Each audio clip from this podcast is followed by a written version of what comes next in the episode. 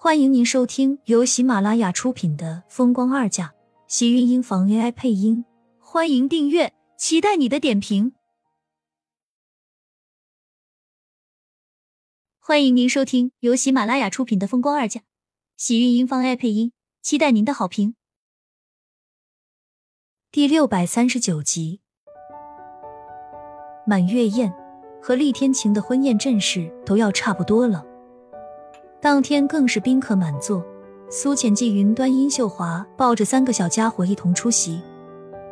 迟燕一身黑色的小西装，脖子上扎着一枚蝴蝶结，看上去格外的可爱又呆萌。尤其是脸上时时挂着甜腻的笑，仿佛那些夸奖在弟弟妹妹上的话，说的都是他一样。叔公，你看弟弟是不是和我长得很像？你看他的鼻子和眼睛都随我。迟燕一到宴会大厅，就拉着各位亲人，把他和弟弟那张小脸让所有人都给对比了遍，非要听到别人都夸奖他们哥俩都长得帅气，人中龙凤才满意的放人走，再去找下一个。苏浅看到厉曼山就坐在人群里，看着季云端怀里的二妹，一个劲的流口水。妈，你让我赶紧抱抱，让我沾沾二妹的喜气，没准我也能生出这么漂亮的闺女来。厉曼山说着就想要上手，却被纪云端一把给躲开了。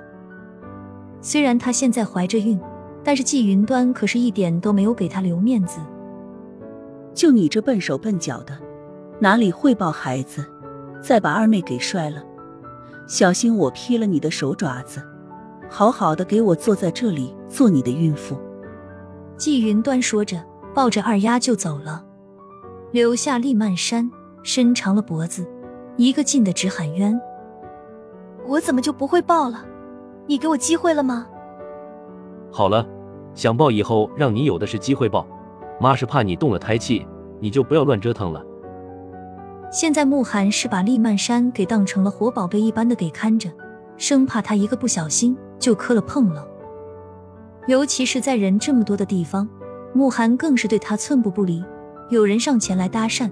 他第一句肯定是我太太怀孕了，行动不方便。他太太不过才怀孕不到两个月，连个肚子都看不出来，明眼人真是一点都看不出来，他到底是哪里不方便了？不过人家这么宝贝的媳妇，自然别人也都是附和。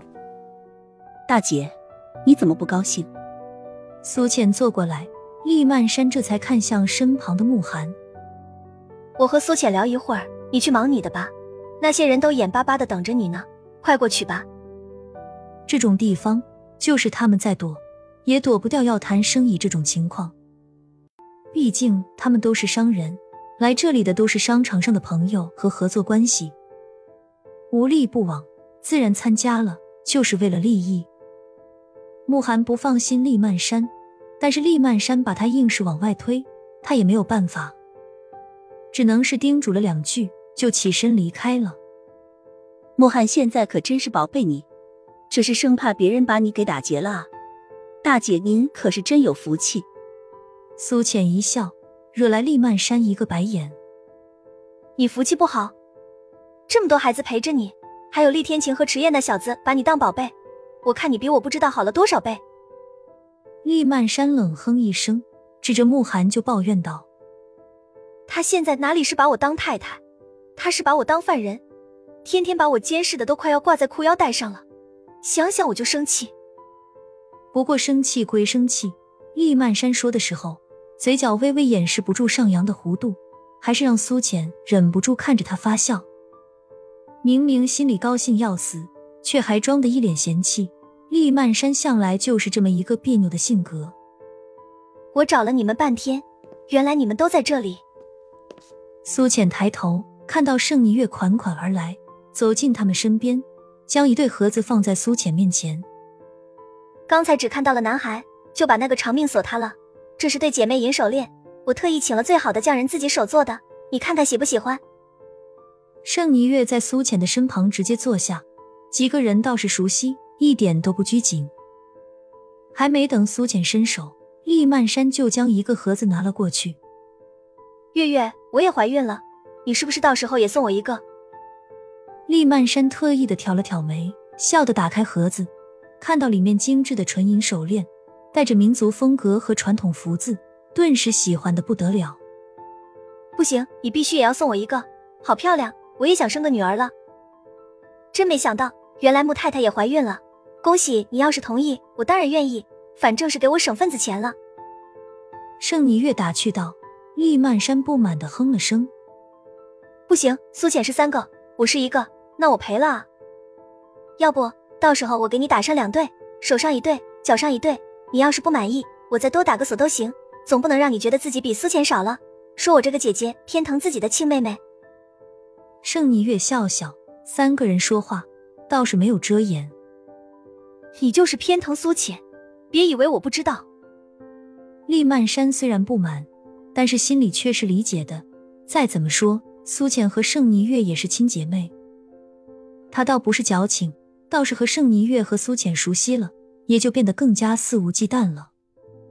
那好吧，你提要求，到时候我肯定去做，总行了吧？再说了，你又不是只生这一胎，干什么非要这么较真？盛霓月怼了一句回去，厉曼山听了翻了个白眼。那可说不好。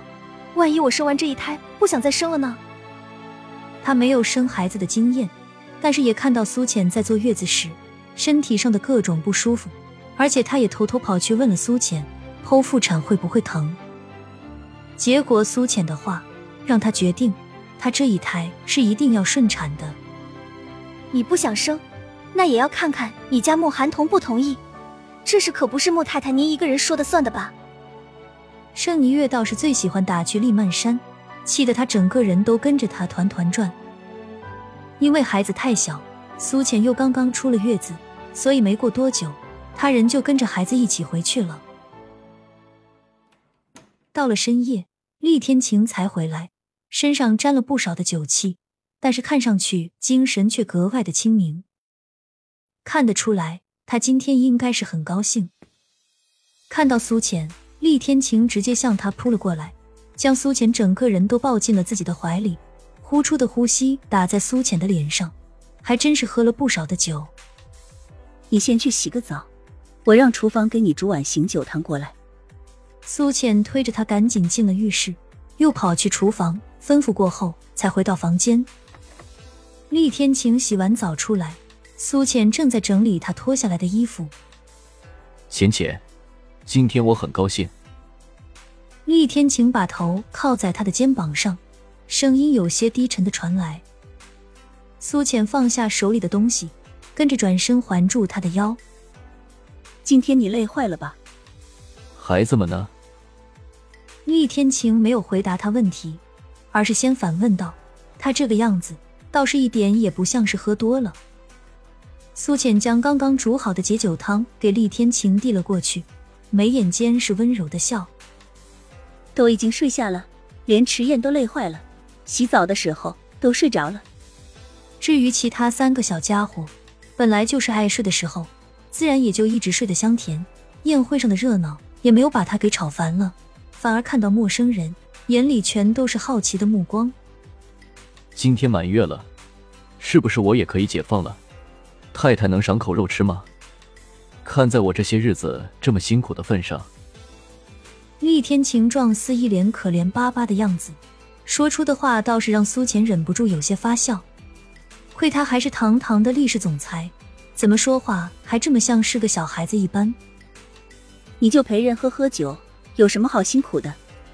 可是我这些日子，乖的都像是一只可怜的猫，你难道没看出来，我都饿瘦了吗？厉天晴说着，已经抓起他的手，放到了自己的脸上。轻柔的抚摸着，苏浅看着他一脸可怜的样子，心里不由得一阵心动，有些心疼的开口道：“这些日子真的是委屈你了。